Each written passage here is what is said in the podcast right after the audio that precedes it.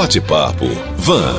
O auxílio emergencial anunciado pelo governo como um alívio para desempregados e autônomos que perderam renda por conta da pandemia de Covid-19 acabou virando uma enorme dor de cabeça para muita gente. O aplicativo tem uma série de problemas e muitas agências que prometeram abrir no sábado, por exemplo, estavam fechadas. Para piorar, ainda há muitas dúvidas sobre essa ajuda. Está aqui para conversar com a gente o professor Dimas Reis, coordenador do curso de Ciências Contábeis do UNES, que mantém o NAF, Núcleo de Apoio Fiscal. Professor Dimas, é um prazer recebê-lo, reencontrar um amigo, né? Desde 2005 que a gente não se via e recebê-lo aqui hoje é um prazer. Muito bom dia, Rodolfo. Muito bom dia aos rádio ouvintes da Rádio Vanguarda. Para mim é uma satisfação imensurável estar aqui com vocês e trazer um pouco mais de informação para a população que o que eles são mais carentes. Professor, qual é a principal dúvida de quem procura a ajuda de vocês no NAF? E eu aproveito para pedir aí uma geral sobre o NAF, que tem prestado um serviço excelente, né?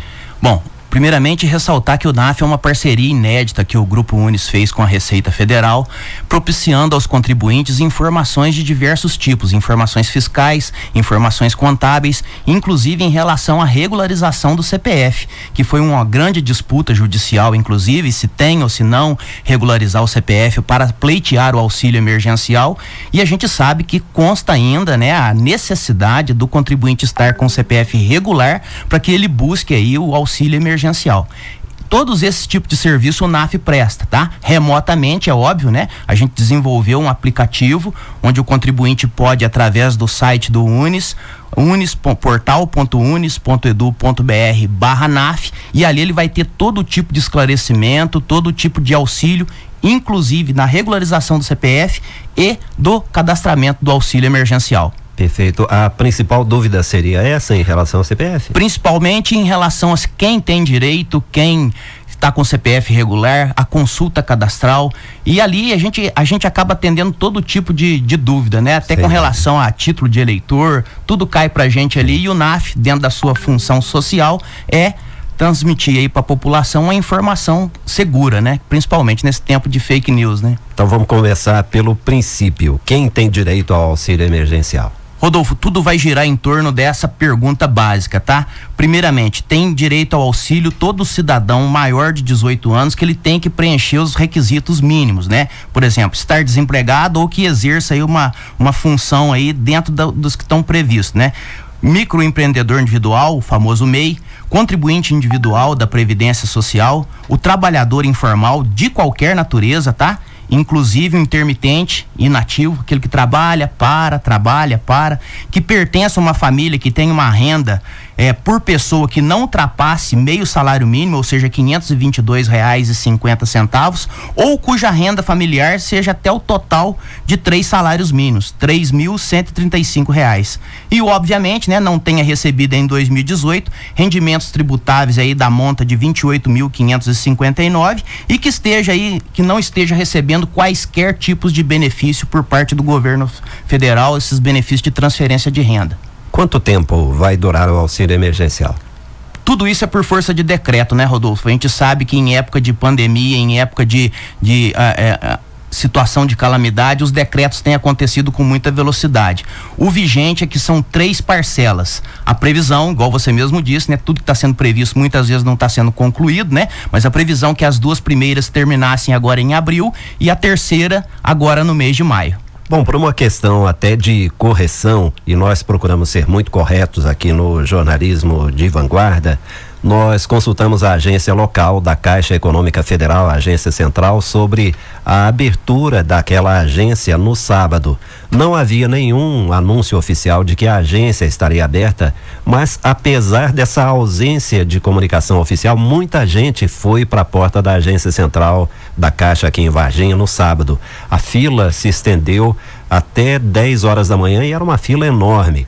Nós procuramos ouvir a agência da Caixa aqui em Varginha, porém não obtivemos resposta. O fato é que há um calendário agora para a abertura das agências e isso está sendo divulgado aos poucos pela central da Caixa. Professor Dimas, como é o calendário dos pagamentos?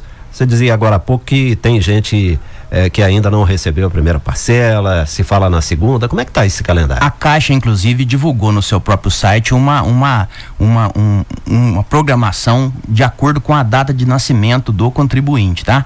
Então a gente sabe que isso é que está vigente, está atrasado, mas enfim, a população precisa buscar auxílio no site da Caixa para até mesmo verificar qual a, o dia provável que ele receberá.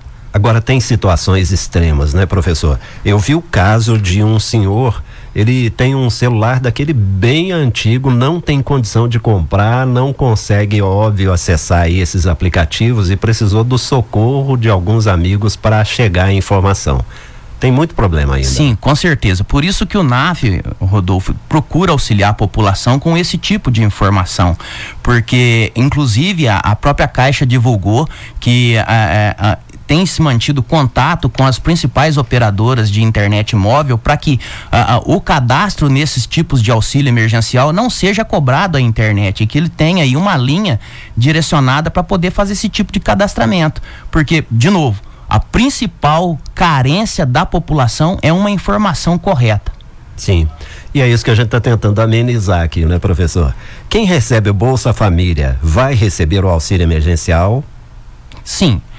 Eh, os benefícios não são cumulativos. Obviamente que o Bolsa Família é bem menor do que as três parcelas de seiscentos reais, então o Bolsa Família automaticamente fica suspenso nesse período e aí o contribuinte faz jus aí ao auxílio emergencial todo desempregado tem direito ao auxílio emergencial de seiscentos reais? Depende. Primeiramente, ele precisa preencher os pré-requisitos que nós falamos aqui no começo da entrevista e não esteja recebendo nenhum tipo de benefício ou de transferência de renda, como, por exemplo, o seguro-desemprego ou até mesmo algum tipo de renda informal. Vamos repetir uma informação, porque eu acho que a repetição em, em vários momentos era importante. Quem está com Bolsa Família cortado, e aí volta a questão do Bolsa Família, está com Bolsa Família cortado, deve fazer o cadastro ou esse auxílio vai para a conta do Bolsa Família? Vai depender da condição dele. A condição dele ter tido Bolsa Família cortado não é pré-requisito para que ele não tenha direito aí ao auxílio emergencial.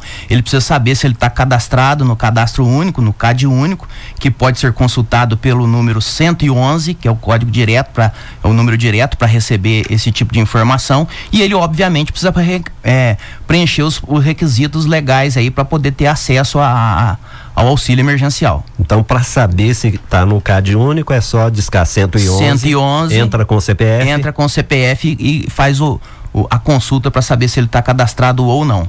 Professor, um caso específico. Uma pessoa que recebe pensão por morte do INSS e não tem outra renda, é diarista e paga aluguel. Tem direito ao benefício do auxílio? Cai na regra geral. Ela não tem direito porque ela já é beneficiária de um tipo de, de um tipo de transferência de renda, ou seja, ela já é titular do recebimento do, da pensão por morte do INSS. Então ela, infelizmente, não tem direito ao auxílio emergencial. Então nada da pessoa achar que vai acumular os dois benefícios. Nesse quesito não. Por ela ser pensionista ela já, já é beneficiária do, do, da pensão por morte, obviamente, do INSS. Mais um caso específico: a pessoa recebe a aposentadoria do INSS e pode ou não receber esse auxílio emergencial? A mesma situação, mesma né? Obviamente que dentro da, da família, né, pode haver outras pessoas que possam ter esse, esse direito, né?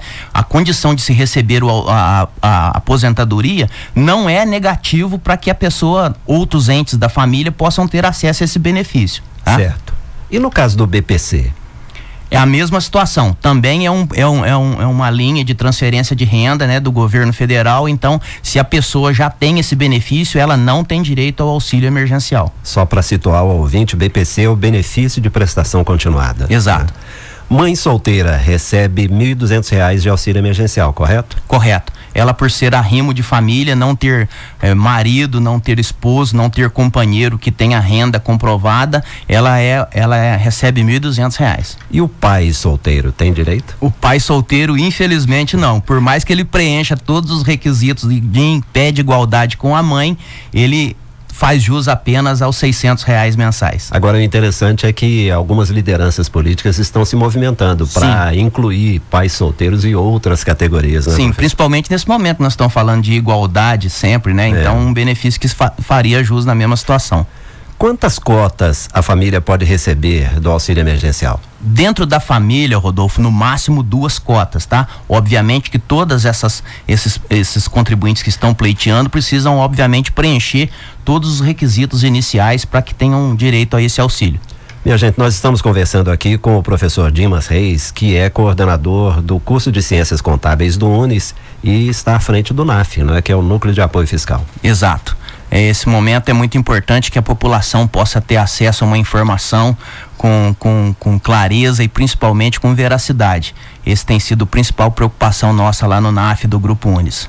Quem não tem conta em banco, como faz para receber esse auxílio emergencial de 600 reais? A própria Caixa está fazendo o cadastramento é, é, quase que automático já numa conta especial que vai ter direito aí a, esse, a essa movimentação, a transferências, enfim para ter possa ter acesso a esse tipo de, de benefício, tá? Mesmo que o contribuinte não tenha não tenha conta no banco. É a poupança social digital poupança da Caixa. social digital da Caixa, exatamente. Que tipos de serviços essa poupança social oferece? Na realidade, vai ter direito aí apenas ao saque, né? Ou então a transferência, se for o caso, para algum outro tipo de conta, tá? Ela é uma conta que tem funções limitadas justamente para possa estar tá atendendo a essa finalidade.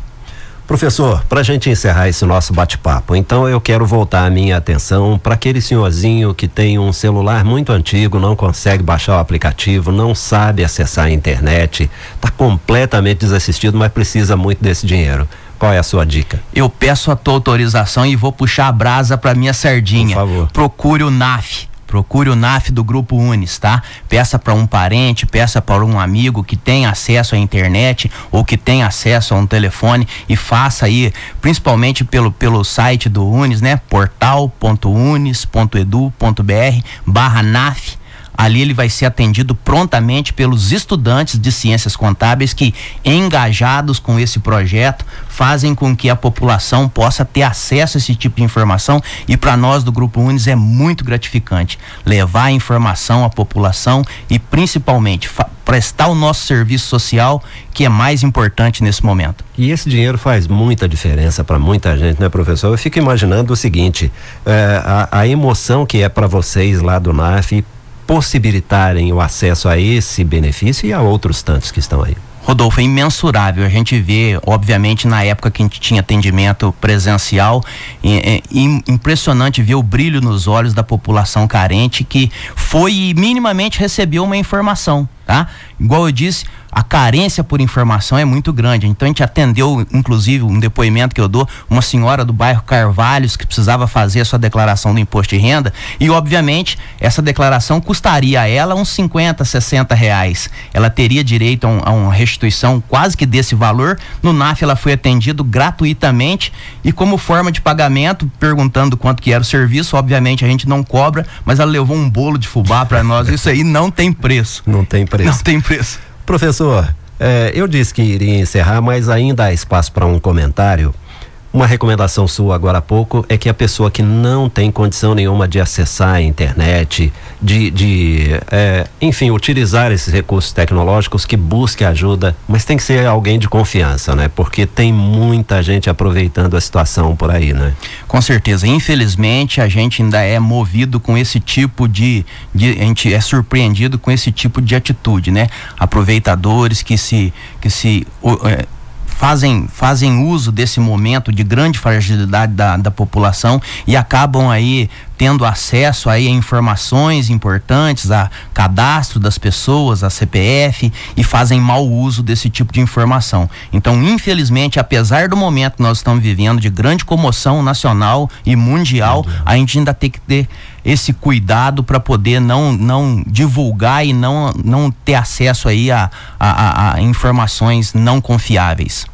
Dimas Reis, professor e coordenador do curso de Ciências Contábeis do UNES, que mantém o NAF, o Núcleo de Apoio Fiscal. Muito obrigado pela sua visita e espero recebê-lo aqui novamente, viu? Um Eu que agradeço, Rodolfo, de novo, um motivo de muito orgulho e muita satisfação estar de volta depois de tantos anos aqui aos estúdios da Rádio Vanguarda. Tá bom?